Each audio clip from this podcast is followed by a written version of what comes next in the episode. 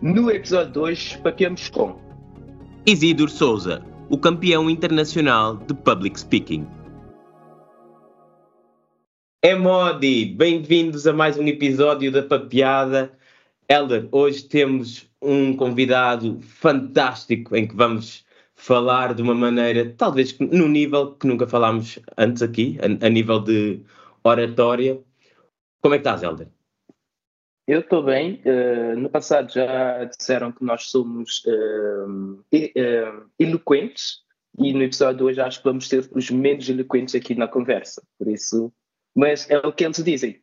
Procura pessoas que é melhor que tu em alguma coisa e fala com essas pessoas. E é o que nós procuramos fazer hoje. Vamos elevar o nível hoje aqui na Papeada. O nosso convidado é Santo Mense, informático de formação, tricampeão ibérico Public Speaking em 2019, 2020 e 2021, o primeiro português a chegar à final do Campeonato do Mundo Public Speaking, gosta de kizomba, tocar guitarra e stand-up comedy, não gosta de injustiças nem liberdade anárquica. Isidro Souza, obrigado por aceitares o convite e vires à Papeada e ter esta conversa connosco hoje o que é que faltou referir na tua apresentação? Quanto tempo é que temos? algum, algum, estás à vontade. não, não, eu, eu começo por agradecer o convite é, e, antes de mais, dizer-vos que vocês serão os mais eloquentes aqui. É, se conhecerem a minha história, sabem que há um, um, um histórico de dificuldades em falar em público e que, enfim, foi ultrapassado com preparação. Eu se preparar, conheço as técnicas, não quer dizer que seja uma pessoa naturalmente eloquente, porque não sou. Agora, o que faltou na minha apresentação? Faltou muita coisa, porque eu sou muitas coisas, eu aborreço-me rapidamente com, com com a rotina e gosto de fazer muitas coisas, tenho muitas facetas. Toco, toco teclado também, faço muitas coisas. É, gosto, mas, mas não teríamos tempo para para fazer uma descrição completa da minha pessoa, até porque seria absolutamente uh, aborrecida. Então vamos falar de, das coisas se calhar menos aborrecidas, até porque és uma pessoa lá está com muitas facetas, com, que usa diferentes chapéus, e um deles é que és informático. Tu, como vieste estudar para Portugal em, em 1990, e dizes que nunca, nunca tinhas posto as mãos no computador a sério. Como é que um miúdo, Santo Mense, em 1990, decidiu estudar no estrangeiro? O que é que motivava na altura? Para mim era um percurso de vida óbvio. Eu sou último de seis irmãos, uh, de, né, meu, do meu pai e da minha mãe, sou o último de seis irmãos, de seis filhos. E os meus irmãos, eu cresci eh, habituado a ver os meus irmãos saírem, ficarem uma temporada lá fora, eu quase que me esquecia dos seus rostos, como é que eram, como é, e imaginar como é que eles estariam passados tanto tempo. E depois regressavam. Tanto para nós, São Tomenses, na altura, era um percurso absolutamente natural. Não havia universidades em São Tomé e Príncipe. Agora, quando saí para estudar, eu descobri a informática aos 16 anos através de um Spectrum, um ZX Spectrum. É, por isso, digo, nunca tinha uh, colocado as minhas mãos num computador a sério, referindo-me a um PC tradicional que a gente conhece, mas já tinha feito alguma programação em VB, em Quick Basics, se não me engano, com o ZX Spectrum e ficou o bichinho da informática desde então. E tenho a certeza que uh, quem ouviu estes últimos 30 segundos ficou um bocadinho. Hã? O que, o que é que são essas coisas? Ah, uh... pois, é, lá está. É, é, bem, bem sim, visto, sim. bem visto. É, é, a, nossa, a nossa presunção automática de que os outros têm a nossa vivência a nossa idade. Pronto. O ZX Spectrum era era uma espécie, era um computador, na verdade, é, que a gente, no meu caso, tinha uma cassete, tinha um compartimento para pôrmos uma daquelas cassetes antigas de, de rádio, uhum. que tinham jogos. E aquilo é, carregava o jogo, era ligado à televisão, fazia assim uns barulhos esquisitos e depois jogávamos. É, é, pronto, era um computador de, de, antigamente, sem monitor, só, só basicamente só o teclado, e o próprio processador estava eh, tá todo, tava todo na mesma estrutura que parecia um teclado. E era isso. E, e como informático, há muito aquela questão de: olha, consegues-me ligar uma impressora, o meu monitor não está a dar. Uh, quantas vezes é que já te pediram para dares uma vista num computador num tema em que não tem nada a ver com o que o informático faz? É, agora é mais, é mais difícil, porque sabem, pronto, que tenho, tenho já há muito tempo outras funções, diretor, fui diretor, gestor de projetos e por aí fora, mas no início da minha carreira, de 10 anos depois, era muito frequente telefonarem para mim, olha, o meu computador está a fazer um pi, quando, quando arranca, ah, e eu sou sobretudo da programação, não sou propriamente da parte física dos computadores, do hardware, dos sistemas, não sou, não sou essa pessoa, embora na, altura, para ter um conhecimento uh, mais abrangente, também, também me preocupava com isso, para perceber, para ser melhor programador, mas era muito frequente. Mas eu conto de uma história que foi, foi a minha desilusão. Eu, depois de, de vir estudar em 1990, fiquei 13 anos sem ir a São Tomé e Príncipe por motivos diversos, e fui em 2003. Em 2003 as pessoas, ah, então, Isidro, não sei o quê, tal, vieste, tal, não, o que, que é que fizeste? Diz, ah, fiz informática de gestão. Diz, ah, informática de gestão, o que é isso? E eh, uma senhora, numa conversa, diz, ah, tal, não é como aquele rapaz que vem consertar a impressora aqui no banco. E eu claro. ach, ia achar que era uma pessoa, pronto, tinha feito uma formação gostava e que gosto. Já tinha feito participado em projetos de grande envergadura, de, de dimensão nacional, eh, enfim. E nada contra quem conserta impressoras, mas foi, não estava à espera. Sim, estava à espera. E, e, cada vez se usam menos também as impressoras. Sim. Por isso, então. Sim, e, e, e, hoje em dia também as pessoas não têm. Antigamente quase ninguém tinha portáteis. Eram, eram computadores de, de, de, secretária em que nós substituíamos peças. Não havia as vortens destas vidas e eram várias lojinhas. Nós íamos comprar uh, a placa de placa gráfica a uma, depois íamos comprar processador a outra, depois juntamos a motherboard e por aí fora. E, e por isso era muito frequente eh, amigos precisarem de ajuda. É, hoje não, hoje vão a Vorten e explicam tudo, a Vorten e outras, quer dizer, passe aqui a publicidade, que eu não recebo nada. Para, para vão falar. à Vorten, na Rádio Popular, à FNAC, Popular, a FNAC, e, e o que não tudo. souberem ligar, vão ao YouTube e depois veem os vídeos e aprendem tudo. Exatamente. Exatamente. Olhem que eu tinha um tio que uma vez não conseguia perceber a lógica de um primo meu que estuda Computer Science Uhum. não saber não saber dizer como é que ele devia instalar uh, o antivírus da melhor forma. Então era o meu tio, mas tu instala lá o antivírus, meu primo. Tio, eu não tenho nada a ver com isso, eu estudo outras coisas. Ah, é tudo computador, instala lá o antivírus, que senão ainda apanho um vírus. Mas já passei muito, já presenciei muito esse tipo de coisas, que ah, tu estudas qualquer coisa com computadores, instala lá o antivírus, a impressora. É, é, há, há, há, histórias hilariantes e há piadas também que muitas vezes usamos. Há aquela piada de, alguém que chega com uma disquete: Olha, podes-me gravar a internet aqui?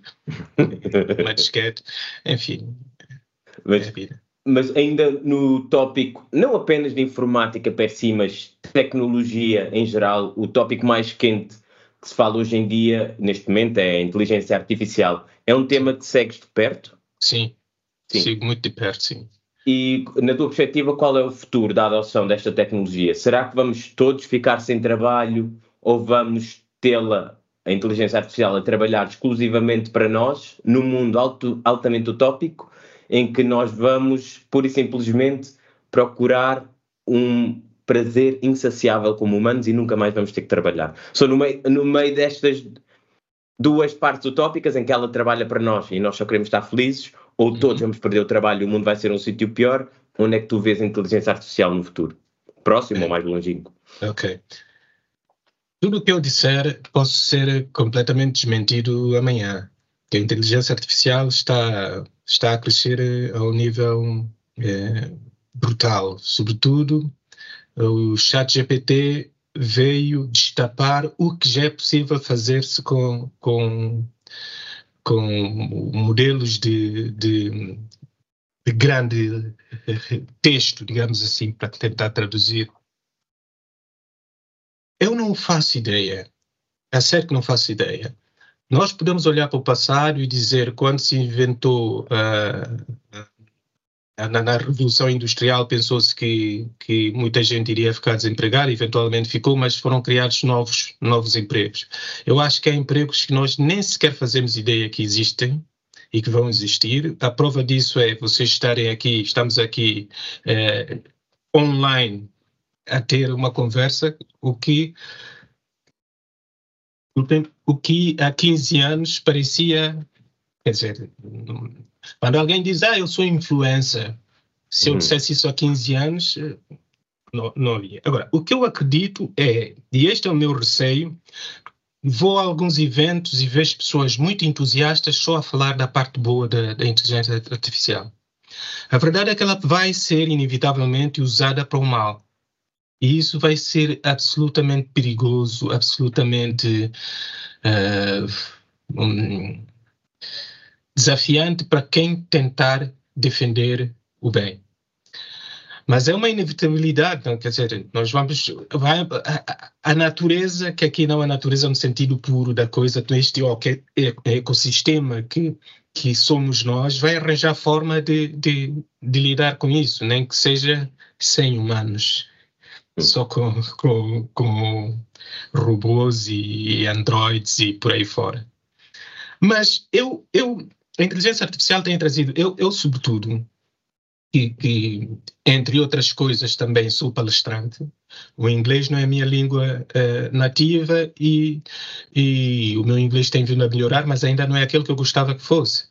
O chat GPT ajuda-me imenso a fazer correção dos meus textos, uh, a procurar artigos. É, é, uma ferramenta fantástica. E o Copilot, que agora também existe para o Office e para outras, outras é, ferramentas da Microsoft, mas mais do que isso, são sistemas que hoje já fazem diagnóstico de, de doença é, mais rápido e até melhor que alguns médicos, que muitos médicos, que a maioria, e podem fazer, podem fazer diagnósticos de, de um milhão de, de radiografias ao mesmo tempo, um milhão de, de exames ao mesmo tempo. Isto bem usado, mas a sociedade, o mundo também é muito egoísta e é um bocado isto que me revolta e que eu falo da, da desigualdade, que é mas se o mundo souber utilizar isso de uma forma eh, como deve ser, nós poderemos ter médicos a fazerem exames em países subdesenvolvidos, assim não há para fazer exames a, a, a, muita gente, não é? Médicos de inteligência artificial, apenas com o acompanhamento de técnicos localmente. Há, há muitas coisas que podem ser potenciadas com com a inteligência artificial, quer dizer, que estão para lá da minha imaginação. Vou ser surpreendido seguramente eh, com, com muitas delas. Mas espero que seja mais para o bem do que para o mal. Sim, como tudo que nós humanos criamos, pode ser para o bem ou para o mal. Exatamente. Idealmente, muitas coisas começam com uma parte. Acho que tudo o que se tem feito a nível de evolução humana tem sido com uma ideia de progressão da espécie mas claro que como também há um lado inerente mau aos humanos, não é só mau, mas também há um lado mau, claro que tudo o que nós criamos também pode ser usado para um lado mau. Mas como informático, ainda, ainda estamos aqui a falar da tua faceta como informático. Normalmente os informáticos são conhecidos por muito, muitas coisas boas, mas as competências sociais acho que não estão para aí no top 100 ou no top 1000, se calhar. Como é que um informático se torna num orador galardoado a nível internacional? Olha, antes de explicar a minha história, vou dizer o seguinte para as pessoas que estiverem a ouvir. É, as competências sociais são tão ou mais importantes que as competências. Competências sociais, as competências não técnicas, podem ser sociais, é aquilo que nós chamamos de soft skills. Uhum. Elas são tão mais importantes que as competências técnicas.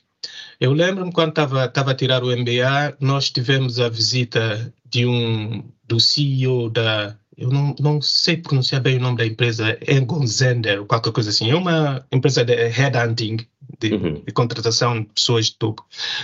E ele disse-nos que nós, com competências técnicas, podemos ir até o nível de direção técnica. Já para lá desse nível, tem que ser com competências, uh, com soft skills. Por isso é muito importante. Agora, no meu caso, eu sempre, eu acho que sempre tive competências sociais desde que aí os sociais não envolvessem muita gente, falar em público. Mas por ter uma timidez inata, quase que inata, acho eu, eu desenvolvi uh, como. Eu só me apercebi disto agora, uh, muito posteriormente, mas eu desenvolvi como, que um escudo o ser simpático, o ser o, o, o, o, o cômico do grupo, aquele que pregava as partidas, aquele que dizia as piadas, e faço amizade com muita facilidade. Eu, quando estava, quando estudei na Universidade do Minho, em Braga, no nosso grupo de estudantes africanos, por isso é que tenho muitos amigos cabo-verdianos e que continuam até hoje, e que eram esses laços. Eu somos boa gente, ponte. sim, somos fáceis. Não, são boa gente. Eu fazia essa ponte de cabo-verdianos, angolanos, santomenses, guineenses, que eu gosto, eu gosto disso. O meu problema, que era, tinham, era poder falar em público. Ter que me dirigir, ter aquele sentimento de que sou o centro das atenções para me dirigir a uma, a uma plateia. Não sei porquê, teria que fazer uma psicanálise para perceber o porquê, disso, mas eu não conseguia. É claro que ao longo do, do, do tempo, as funções que fui desempenhando eh, permitiram-me eh, estar num nível diferente daquele que eu estava no meu primeiro emprego, quando inclusivamente fui, fui despedido por causa disso e contei no meu TEDx, na TEDx Marbella. Eh, mas eu não tinha a percepção, estava a evoluir, mas não tinha a percepção. Conduzia reuniões, com a minha equipa, não tinha problemas em falar em reuniões, acho que nunca tive problemas em falar em reuniões, mas até a percepção de fazer uma apresentação pública eh, era, era uma coisa assustadora. E como é que, que isso surge? Eu, eu, eu, em 2013, fui, fui promovido a diretor. E foi a primeira vez que eu vi-me confrontado com a necessidade, porque eu tinha vergonha que se soubesse que eu tinha medo de falar em público. Ou seja, eu achava que falar em público era uma, enfim, uma característica normal de um adulto e que, que de alguma forma eu não estava a crescer, de alguma forma eu faltava-me isso, era imaturo, ainda não tinha chegado ao ponto de me considerar adulto e tinha vergonha que se soubesse. Mas quando em 2013 sou, sou promovido a diretor e muito provavelmente iria falar em público, eu entrei em pânico e pedi ajuda. E falei com três professores meus do MBA, estava a tirar o MBA na altura, e eles disseram, cada um é, à sua vez, não, não falei com os três ao mesmo tempo, eles disseram que para perder o medo de falar em público, eu tinha que falar mais vezes em público. Eu brinco com isso e costumo dizer que era o mesmo que dizer eu perguntar, olha, eu tenho medo de falecer, e eles dizerem, e tens de falecer mais vezes. É, é o ridículo, mas é verdade. Por isso, eu desisti, isto foi em 2013, eu, eu fiz o MBA 13 a 15, para disse, ok, eu nunca vou falar em público, posso fazer outras coisas, mas falar em público não é a minha praia. Opa, tudo bem, não há problema, não, há, não vem mal ao mundo. Mas eu já tinha desenhado o conceito de Toastmasters na minha cabeça, eu disse, ah, era bom que eu tivesse um público, mas que fosse um público amigável, que fosse um público meu, que não fosse verdadeiramente público para praticar, porque só assim posso poder medo.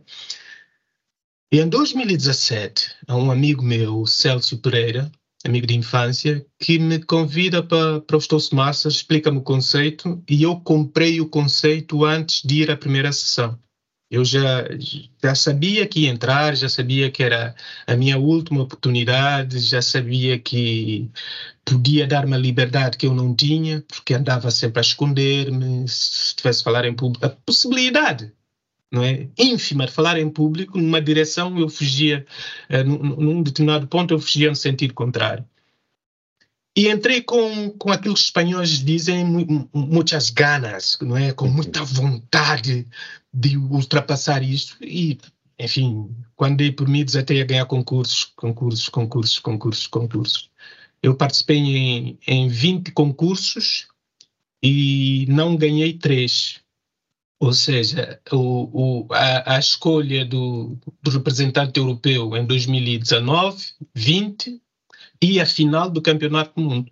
São estes os que eu eu perdi. Fui tricampeão ibérico. Antes de participar na prova rainha, tinha sido campeão de, da Zona Sul de Portugal em discursos de avaliação em português, ou seja, alguém faz um discurso e nós vamos fazer um discurso para avaliar aquele discurso. É, venci, era a última etapa, porque era em português, não ia lá para fora. E no ano seguinte participei na prova rainha e fui campeão ibérico três vezes seguidas e última das quais depois campeão europeu, como nós chamávamos na altura, é, fui à semifinal, passei e, e não ganhei a final. E é, ainda bem que mencionaste Toastmasters, vamos falar mais sobre a Toastmasters mais à frente, já tivemos aqui convidados também da Toastmasters, uhum. e para além deste estereótipo do informático que não tem competências sociais, que mais estereótipos é que achas que tens destruído? Uhum.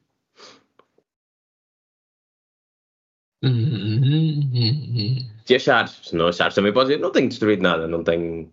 Eu, eu gosto, eu, eu pessoalmente não tenho destruído, até porque eu não acho que os informáticos não tenham, não tenham competências sociais. Há alguns que sim, há alguns que se fecham em copas no seu bunker ali a programar, mas eu como lido com informáticos, acho, acho que muitos têm competências sociais. Quando, quando era no início da minha carreira, saíamos juntos e tudo.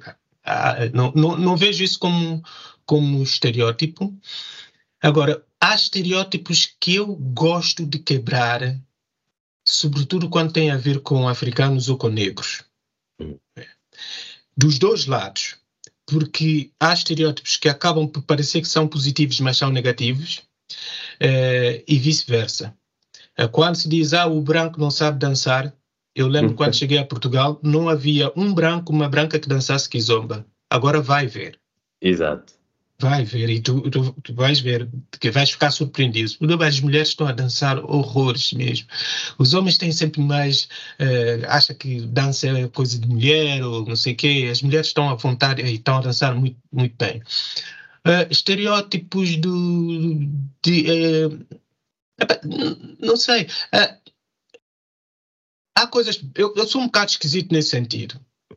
Quando há um negro que faz qualquer coisa boa na música ou no desporto, e vejo alguns amigos meus no, no Facebook a vangloriarem-se quase que, ei, estás a ver um negro, não sei o que, ah, isto é, isto é tipo estereótipo que nos dão da, música e desporto.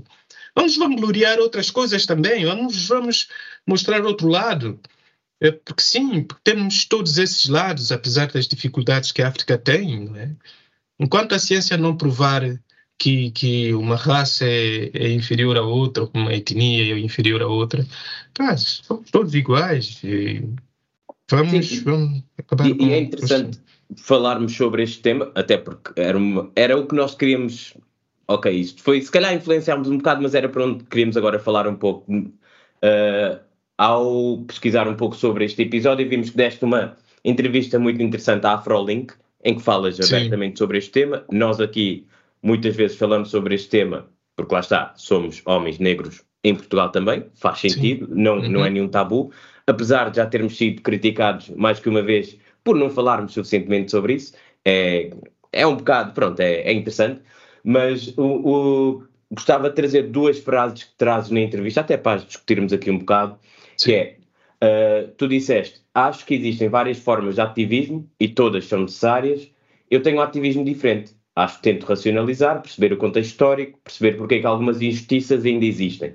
Porquê que achas que existem algumas injustiças em geral, e estamos aqui a falar de, uhum. principalmente racial, em geral e em Portugal em particular? Ok.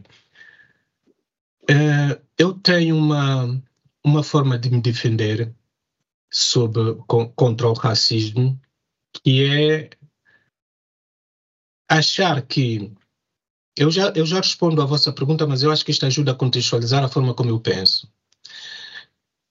Eu acho que se tu fores, tu, Fábio, tu, Helder, se um de vós for racista, eu não posso fazer nada contra vós. Só se vocês fizerem, tiverem uma ação racista que é crime, eu posso denunciar. Eu não vos posso proibir de serem racistas. Pode ser decorrente da vossa própria ignorância, é? decorrente das vossas experiências, dos vossos preconceitos, do que for. Eu bato-me contra o racismo que seja sistêmico do Estado ou estrutural, aquele que pode ser mudado com a lei. Agora, o que eu reconheço é que não se muda 500 anos de pensar que o negro é inferior assim. É? Porque nós, os negros, não mudamos 500 anos de pensar que o branco é superior. Se tu fores para Angola, eu nunca estive em Angola, mas conto as histórias de que se um branco estiver na fila, mandam. Mano, eu ouvi histórias dessas. Eu, eu conheço histórias de, em São Tomé, na minha terra, e até foi eh, uma sobrinha minha que partilhou isso. Ela foi a um restaurante são tomense, ela é jurista de um banco, foi com um conjunto de pessoas estrangeiras, creio que eram portuguesas, mas brancas, foi jantar, foi almoçar a um restaurante chique em São Tomé e Príncipe. Ela que levou as pessoas, ela que ia pagar para todas elas. E o empregado vinha, explicava e olhava para os, para os brancos, olhava para ela. Ou seja, há um, às vezes a nossa, a nossa mente prega-nos partidas. E, nós não, e não quer dizer que sejamos automaticamente racistas eh, de uma forma ideológica. Se eu disser, olha, eu estive a falar com o CEO de uma empresa, isto é em português, com U já tem o artigo. Se fosse em inglês, não teria o artigo uhum. definido uhum. e, e, era mais difícil. Automaticamente pensarias numa, num homem. Se eu dissesse do neurocirurgião, sem o artigo, né? Eu sou uhum. neurocirurgião, fantástico, pensarias num homem. Porque é, é, o condicionamento pela quantidade, pela frequência. Enquanto nós não virmos mais negros em, norma, em locais, em posições que criam uma certa normalidade, as pessoas vão ter este viés, frequência de achar que não, não pode, que não é capaz, ou que não é isto, não é aquilo. E o meu ativismo, e é um bocado que digo às minhas filhas, é a sociedade vai sempre julgar-vos com esse viés que vai diminuindo ao longo dos tempos, ao longo do tempo, eu espero. Mas por enquanto, se a sociedade exigir, se vocês precisarem de ser um 15 para serem posicionadas como um 10, então que seja um 15, porque isso vai fazer com que as vossas filhas já só precisem de ser um 12 para serem posicionadas como um 10, assim sucessivamente, até chegarmos um dia que cada um valha por si só, por aquilo que, que é efetivamente.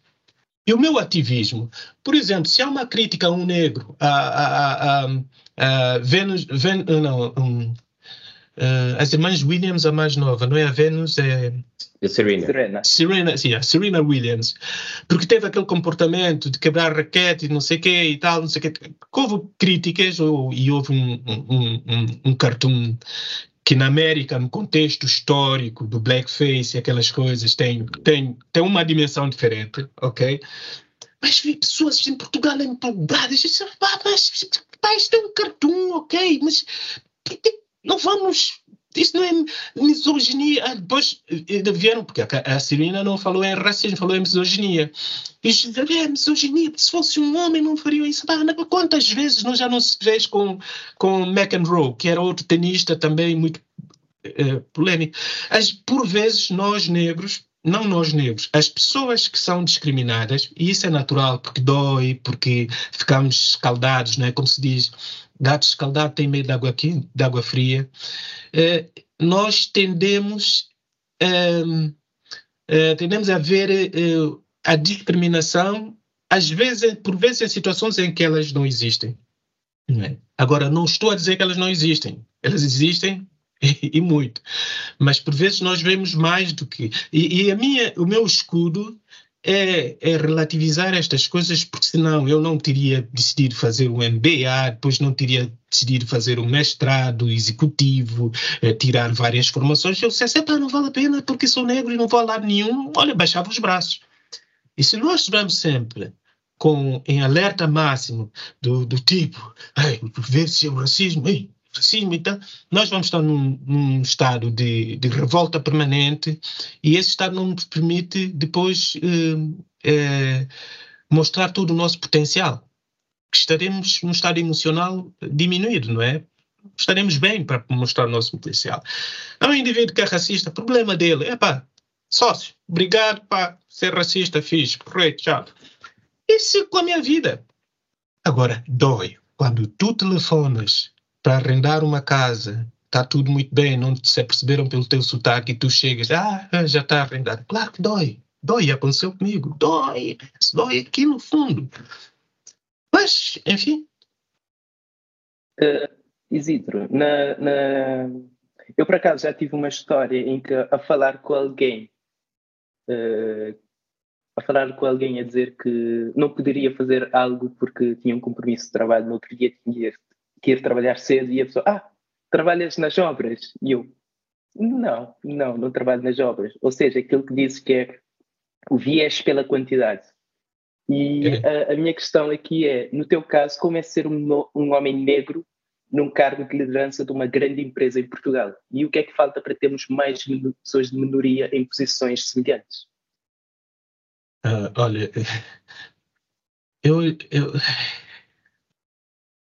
o que é que falta?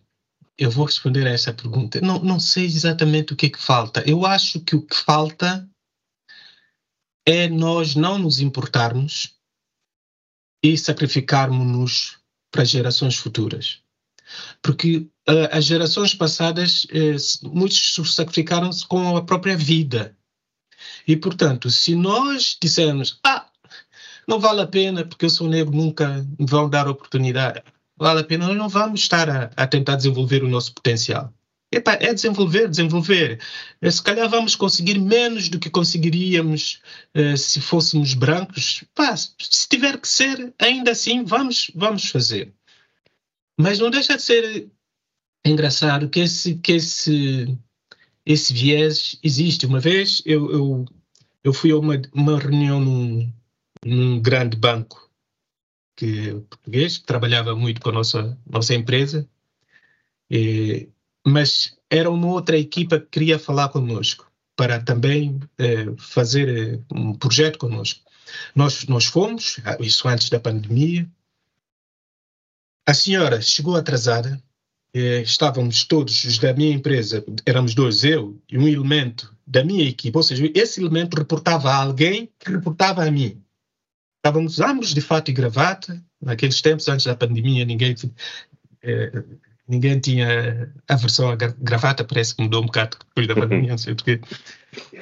E o pessoal do banco, do outro lado, os que nós conhecíamos, os interlocutores habituais, ela chegou, disse, ah, desculpem, estou atrasado, estou a sair de outra reunião, considerem-se cumprimentados, e começa muito bem a falar rapidamente e a olhar para o meu colega. Eu estava ela sentou, eh, sentou-se na cabeça da mesa, eu estava logo a seguir, e ela falava para, para o meu colega. Falava, então, não sei o que, olha. Na cabeça dela, lá está o viés por frequência. Ela não imaginou que o chefe deve ser o negro. Mas a partir do momento, ela quando terminou, eu peguei na palavra e falei e normalmente o projeto correu lindamente, até hoje interagimos e, e, normalmente. Não posso dizer que ela seja racista, apenas ela não tinha no seu, no seu espólio mental eh, uma experiência que, que, que fosse representativa para, para aquilo que estava a acontecer. E o nosso cérebro pega, enfim, ele não está a processar sempre, pega experiências e tenta aferir o que, é que se está a passar. Mas é engraçado. Eu tive, e isto. Ai, uma vez não vou dizer quando, para não, não saber exatamente quem foi o médico. Mas eu fui à medicina de trabalho no meu, no meu emprego, no mesmo edifício onde, onde, onde, onde trabalho, a medicina de trabalho, e, e, e o médico que me atendeu na altura e tal, muitas coisas, não sei o que e tal, e depois perguntavam-me se eu não precisava de, de botas de, de, com, com biqueira de aço. eu, eu, eu disse eh, que não, porque eu sou da informática, sou responsável por um, uma equipa de informática e tal, e tal, mas e depois voltava a insistir, disse, mas não, não, eu não, não estou nas operações, eu não, não vou, não sei não, eu não percebi o porquê da insistência. Eu não sei se o médico não. Para ele, não seria logo lógico que eu trabalhasse lá embaixo, no, no, nas operações. o que não tem mal nenhum. Mas é um bocado isso. Isso não significa que ele tenha algum preconceito, significa apenas que ele, o que ele está habituado a ver é, é, é, é diferente.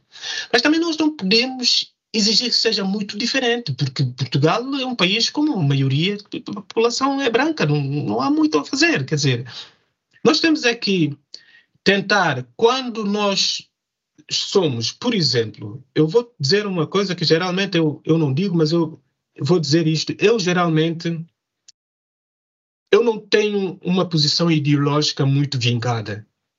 Eu sou geralmente daquela franja flutuante que os 20% que vai que não que vai vai alternando eh, eh, partido quando sinto, olha, este já está e não fez nenhum, se calhar vamos experimentar o outro, vamos mudar de treinador. Não, não sou ideologicamente muito, muito fiel. Mas, nas eleições de 2019... Eleições em Portugal, certo? Em, Portugal. Sim, sim. Inesperadamente, eu votei no LIVRE e vou-vos explicar porquê. Eu vou ter no livro que eu pensei. O André Silva, o, o, o Parlamento Português, os animais foram representados no Parlamento Português primeiro que as pessoas de uma tez mais escura. E quando digo as pessoas de uma tez mais escura, não estou a falar do, ou do António Costa ou de um Helder, qualquer coisa que o CDS também tinha, não, mas pessoas que têm um conjunto de problemas que quem não vive essa, essa realidade não consegue perceber e nem sequer imagina que eles existem. Não é? Há um conjunto de situações de, de, do, do ambiente e de, do, do, da defesa do animal que vieram para topo das prioridades porque o André Silva do, do PAN foi eleito e coisas que eu disse, epa, realmente, mas como eu nunca tinha pensado nisso? E então pensei, epa, se calhar faz todo o sentido que a Joacine Catar Moreira, que era, que era a candidata, para ela trazer, porque há problemas que, que a população negra, que é imigrante ou já terceira geração, que nasceram cá, não conhecem outros países, não, nunca estiveram em África sequer, que são portugueses negros, há problemas que eles têm que quem não vive essa realidade não sabe, não tem sequer noção. E disse, pá, Joacim pode trazer isso. Eu disse, olha, vou, vou dar esta oportunidade ao, ao, livro para, para mostrar algumas coisas. Foi a maior desilusão. Opa, ela foi uma autêntica desilusão, a maior desilusão que podia ter tido. É, é, e eu acho, eu acho poderíamos que... entrar muito por aí, até porque é um tema que já tínhamos falado em off que adoramos, que é política. Eu acho que a Joacine foi quem mais contribuiu para o retrocesso dos negros na política em Portugal, provavelmente nas últimas décadas. Exatamente, exatamente. E, e, e, ela precisa saber isso. Eu acho que nós negros, eu quando estou numa posição, é, seja no CTT, nos Toastmasters ou noutras empresas por onde trabalhei, eu não me vejo como representando a mim, a mim mesmo apenas eu vejo como tentar deixar uma marca que possa fazer o, o, o futuro das minhas filhas mais fácil, dos meus netos quando estiver mais fácil e assim sucessivamente. É, é, o que eu acho. Eu acho que se o Obama, isto foi dito, dito por, por Robin DiAngelo, que escreveu o livro uh, The White Fragility, uh, salvo erro, ela diz que se o Obama não fosse um negro quase perfeito, jamais teria sido eleito. E, e ter sido um negro quase perfeito abriu portas para que um dia um negro que não seja tão perfeito possa, possa ser presidente dos Estados Unidos. Porque um branco pode ser tão imperfeito como o Donald Trump e ser presidente.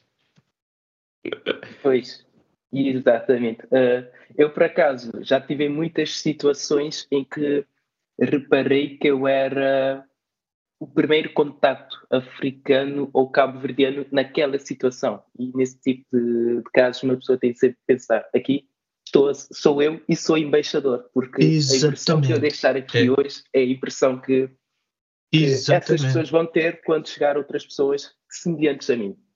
Exatamente. Uh, é, é verdade. Isidro, e, e pois, pois. Um, Isidro, mudando aqui um bocado a temática, até porque podíamos estar aqui horas a falar uh, e há muita coisa para falar, mas mudando aqui um bocadinho, fala, focando um bocado mais na tua. Já falamos aqui do que tu és um homem que usa diversos chapéus. Aqui vamos agora ao chapéu do public, public speaker, speaker uhum. uh, do orador. És tricampeão uh, ibérico de uh, public speaking, o primeiro português a chegar à final do Campeonato do Mundo de Public Speaking. Uh, obviamente que para ter essa, essa façanha, chegar onde chegaste, é porque aprendeste muito. Uh, uhum. O que é uhum. que nos poderias dizer que, que falta aprender e que aprendizagens uh, essa, essa jornada te trouxe que tu podias partilhar connosco aqui, com os nossos ouvintes? Bom, a jornada deu-me sobretudo a liberdade e é uma liberdade que vocês não conseguem compreender. É uma liberdade que por vezes me emociona quando eu falo dela é, quando vocês têm uma pessoa que não festejava os seus aniversários, tinha medo que alguém dissesse discurso, discurso, e uhum. tudo que passei, que contei é, no, no TEDx Marbella, é, e depois tem a liberdade de poder falar em público, ser palestrante. Eh, ainda este ano fui mestre de cerimônia de um evento do CTT que eu fugi de participar como participante, porque tinha medo de falar em público, um evento onde está a administração, é um evento de inovação, fui mestre de cerimônia. Eh, dar palestra motivacional na, na, no CTT, num evento do, do, da direção do apoio ao cliente, entre outras coisas Marrocos, eh, em Espanha e por aí fora, e um pouco pelo mundo todo online também. É uma liberdade que eu não tinha, uma liberdade que, que, pá, que me faz sentir muito bem. Agora, o que posso também dizer é que a comunicação em público é muito importante. As competências de comunicação são importantes para o nosso sucesso, quer acadêmico, quer, quer profissional, e inclusivamente eh, pessoal, nas relações com, com as pessoas. Se nós soubermos comunicar bem, se nós conseguirmos impactar o outro, se nós soubermos como é que o nosso cérebro processa a informação e saber usar elementos certos no momento certo, eh, nós seremos muito mais impactantes e, e, ao mesmo tempo empático e conseguiremos persuadir o outro, convencer o outro, motivar o outro, informar o outro, tudo da melhor forma. O que eu aprendi, eu já tinha lido muito sobre public speaking, porque era um medo que me consumia, era um medo que eu, que eu queria ultrapassar. E acho que depois, nos Toastmasters, a partir do momento que passei a estar à vontade em ter pessoas olharem para mim, eh, todo o conhecimento teórico acabou por eh, vir ao de cima eh, para, para, para melhorar. Eh, eu aconselho toda a gente a tentar melhorar as suas competências de, de public speaking, porque se um dia forem bom na vida em alguma coisa, o mais certo é que sejam chamados a, a falar sobre isso. Por isso, tem que falar em público.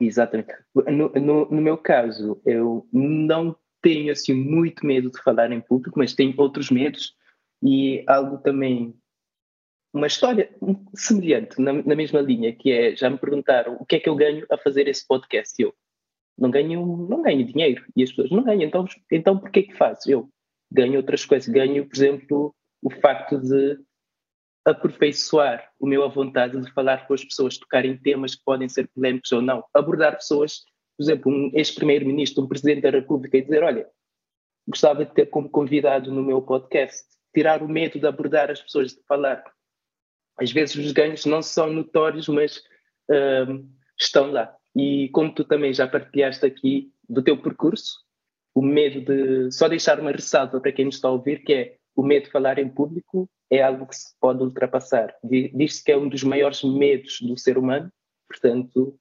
uh, para quem está a ouvir, que até o nome é glossofobia, é algo que pode ser uh, ultrapassado. E já contaste aqui a tua, a tua experiência com isso. Uh, Isidro, Falaste também um bocado da Toastmasters, que por acaso este ano, em outubro, vai fazer 100 anos. Uhum. Uh, já tivemos aqui uh, dois outros convidados também que são, que são ou passaram pela Toastmasters, uh, o Denis e o Lério, nomeadamente foram nossos convidados nos episódios 38 e 76. Uhum. para quem não conhece, qual seria o teu pitch uh, sobre a Toastmasters e, e, podes explicar o que é e recomendar como é que foi a tua experiência com essa organização. Ah, o, o, pitch, mesmo elevator pitch, é, Toastmaster é o ginásio mental. Bom, toda a gente percebe, é claro, é evidente. Agora, um bocadinho mais, mais, mais detalhado. Quando nós dizemos, os Toastmasters são conhecidos por desenvolver as competências de comunicação, sobretudo comunicação em público, mas não só, é, é, comunicação em geral e é, liderança. E depois tu descobres tantas outras coisas. Tu descobres, eu tenho amigos em todo o mundo eu, se for a Marrocos, eu tenho amigalhaços em Marrocos. Estive em Rabat há coisa de três ou quatro semanas, em Casablanca. Epá, e, e, e os amigos foram especiais. Isto porque estou, eh, eh, esta organização permite-nos fazer networking, não só nas pessoas que estão no nosso clube, pessoas de outros clubes da nossa cidade, de outras cidades, de outros países, do mundo inteiro. No meu caso, tive a sorte de ter chegado ao palco mundial, acabei faz, por fazer muitas amizades, um pouco uh, no mundo inteiro, pessoas que me convidaram para, programas como este, para, para eventos de Toastmasters e outros eventos, e que fica aquela amizade. E embora sendo online, e vamos comentando coisas uns dos outros, não deixa de ser amizade.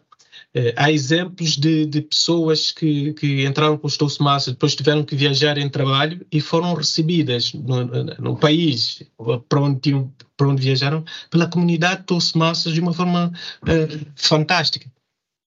Toastmaster permite desenvolver muitas competências, uh, várias vertentes da liderança e uma liderança em que tu, uma liderança crua e nua. O que é que eu quero dizer com isso?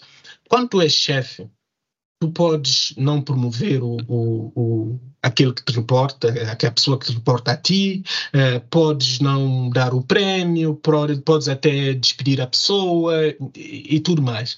Mas nos Toastmasters, quando tu estás a liderar, não há nada disso. Tu não tens estes instrumentos, não é? Não tens este, estes poderes. Tu tens que liderar apenas e só com as tuas competências de liderança. E isso fez-me crescer imenso como líder. Eu considero-me um líder imperfeito, mas sou muito menos imperfeito hoje do que antes dos Toastmasters.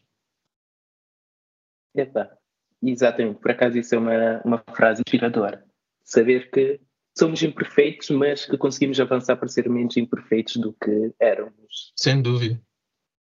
Pois, muito interessante. Uh, Isidro, estamos mesmo na reta final da nossa conversa. Tínhamos uh, tínhamos dito que vamos tentar aqui uma conversa de 45 minutos. Há sempre mais coisas que gostávamos de tocar, assuntos que gostávamos de falar, mas o lado bom é que haverá sempre futuras oportunidades. Uh, estamos mesmo na reta final dessa conversa.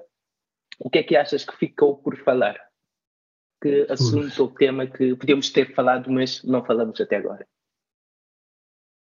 Eu, eu acho que nós tocamos no essencial. É, tocamos um bocado no meu percurso profissional, eu falei um bocado do curso académico, inevitavelmente nós como três homens negros, três homens ilhéus de, de, de África, não podíamos falar de, de, de, preconceito, não podíamos deixar de falar de preconceito, e epá, a organização a quem devo muita coisa, de, muita parte da minha felicidade atual, é Toastmasters, falámos de Toastmasters. Portanto, eu acho que nós falámos de, de tudo. Podíamos falar de desporto, mas, é, mas eu não sou grande praticante de nada, é, apenas desenrasco, mas é, também não valia a pena. Ou de, de, de, de, guitarra, teclado, mas também não sou nenhum, nenhum artista, nenhum, nenhum talento. Por isso, fizemos bem não, não tocar nesses aspectos. Ok. Hoje a conversa então centrou-se nos talentos que nós temos e não no que ainda estamos a desenvolver. Exatamente. Uh, e Vitor, uma pergunta da praxe já aqui na papeada para todos os nossos convidados. Como é que defines esta experiência papeada numa palavra? Ah, uma, uma palavra, vocês são tramados. é que eu não quero cair no clichê de, de, de dizer excelente, maravilhoso. Uh, necessária. Uma palavra necessária. essa experiência necessária. E, e parabéns por, por fazerem isso, e, porque acho que é uma experiência necessária, sim. Exato. Por acaso, por acaso tenho que confessar, da minha parte pessoalmente também, da minha, a minha experiência profissional não tem sido, não tenho tido muito contato com gestores de topo que eu sinta que têm o mesmo background comigo, seja racial, seja de onde eu vim. Então uhum. foi aqui uma coisa, como dizes, necessária, ter esse contato com alguém que eu sei que tem um bocado o mesmo background que eu e que está um bocado mais à frente, que eu consiga visualizar porque muitas vezes vemos pessoas nesses tipos de cargos, mas são pessoas que, com o qual não nos identificamos muito porque há muitas diferenças. E neste caso, tu foste, foste essa pessoa que consegui ver, ok, há, há, pessoas como eu mais à frente que também posso continuar seguindo esse caminho. E Isidro, uh, as pessoas que nos estão a ouvir e que queiram saber mais sobre ti, entrar em contato, ver os teus uh, materiais, uh, as tuas palestras, como é que te podem encontrar? Eu não tenho muitas, muito material online. tenho a final do campeonato de ibérico digo assim para as pessoas, que eles não conhecem a estrutura dos Toastmasters, do Campeonato Ibérico de 2019, está online. Ah, tenho uma palestra que dei na Universidade Europeia, mas foi inserida num, num evento maior que teve um orador principal, o Ricardo Vargas, que é um gestor de projeto de topo mundial, e eu fui o segundo orador. É, tem o TEDx, está em inglês para quem perceber inglês, mas a palestra na Universidade Europeia é, uma, é um TEDx com mais tempo, portanto é a mesma história, está em português. E se me quiserem contactar, eh, quer seja para, enfim, um discurso motivacional, quer seja para treinar a equipa, que eu faço coach de executivos também, tenho clientes executivos, sobretudo em Portugal, mas tenho também em Angola e, e em São Tomé. Faço, faço coaching de concorrentes ao campeonato do mundo, mas esses aí já é no mundo inteiro, eu tenho, tenho clientes. É Isidro com Z Souza, encontram no LinkedIn, no, no, no Facebook, no, no Instagram. É, é fácil de, de, me encontrar. Perfeito, perfeito. Fábio, reparaste que nós tivemos aqui um bocado de coaching para executivos do topo já podemos fazer uma compilação e vender cursos online. Temos aqui o Isidro e o Lério. Que... Eu gosto muito do Lério. Eu Sim, gosto muito do Lério. Epá, se vocês, eu preciso dizer isto, porque por vezes isto não é, não é muito normal. Eu entrei para o Estou Massa em 2000, finais de 2017, em 2018 fui competir no, no, no concurso menor. E o Lério estava a competir no concurso principal eu ganhei no meu clube, depois houve o, concurso da área. Eu vi o Lério, eu disse, uau! E eu já disse isso ao Lério, já escrevi publicamente. Foi o primeiro uau que eu dei nos Toastmasters. É. E no ano seguinte, que eu decidi, e empurraram para concorrer na prova rainha, eu ganho no meu clube, o Lério ganha no seu clube, ele era campeão em título do. Pronto, ia ficar em terceiro lugar no distrito, não é? é e nós íamos competir juntos na área. Eu disse, meu Deus, fogo, tinha que calhar o Lério já, não podia ser mais à frente no percurso. Eu acabei por ganhar. Pensei que o Lério, o Lério já era o Lério, pensei que ele fosse ficar chateado, eventualmente deve ter ficado triste. O Lério telefona me diz, Isidro, excelente discurso, pá. Esta e esta parte, pá, fantástica. Pá. Tu tens a certeza que queres manter esta parte e esta e esta? Dê-me feedback, dê-me um conselho. Opa, agora tu vais à fase seguinte, vai a vários clubes praticar, eu até na altura disse, ah, e fiz isso. Foi melhor que me pôde acontecer, que me podia ter acontecido, e curiosamente, quando eu estava na final em Barcelona, quem foi o mestre de cerimônia foi Lério. Eu tenho, tenho um, um carinho muito especial por ele, por ele eh, pela sua atitude, e eu tento fazer o mesmo agora com outras pessoas que vêm a seguir, porque tive esse exemplo é, o Lério está aqui. Está em três aqui. aqui. Por aqui estamos a dizer coração. Ficamos uh, contentes com Isidro. Toastmasters, uh, que, que, também criou um, é, esta parte do networking, o Lério, do Isidro, uhum. também tivemos cá o Denis.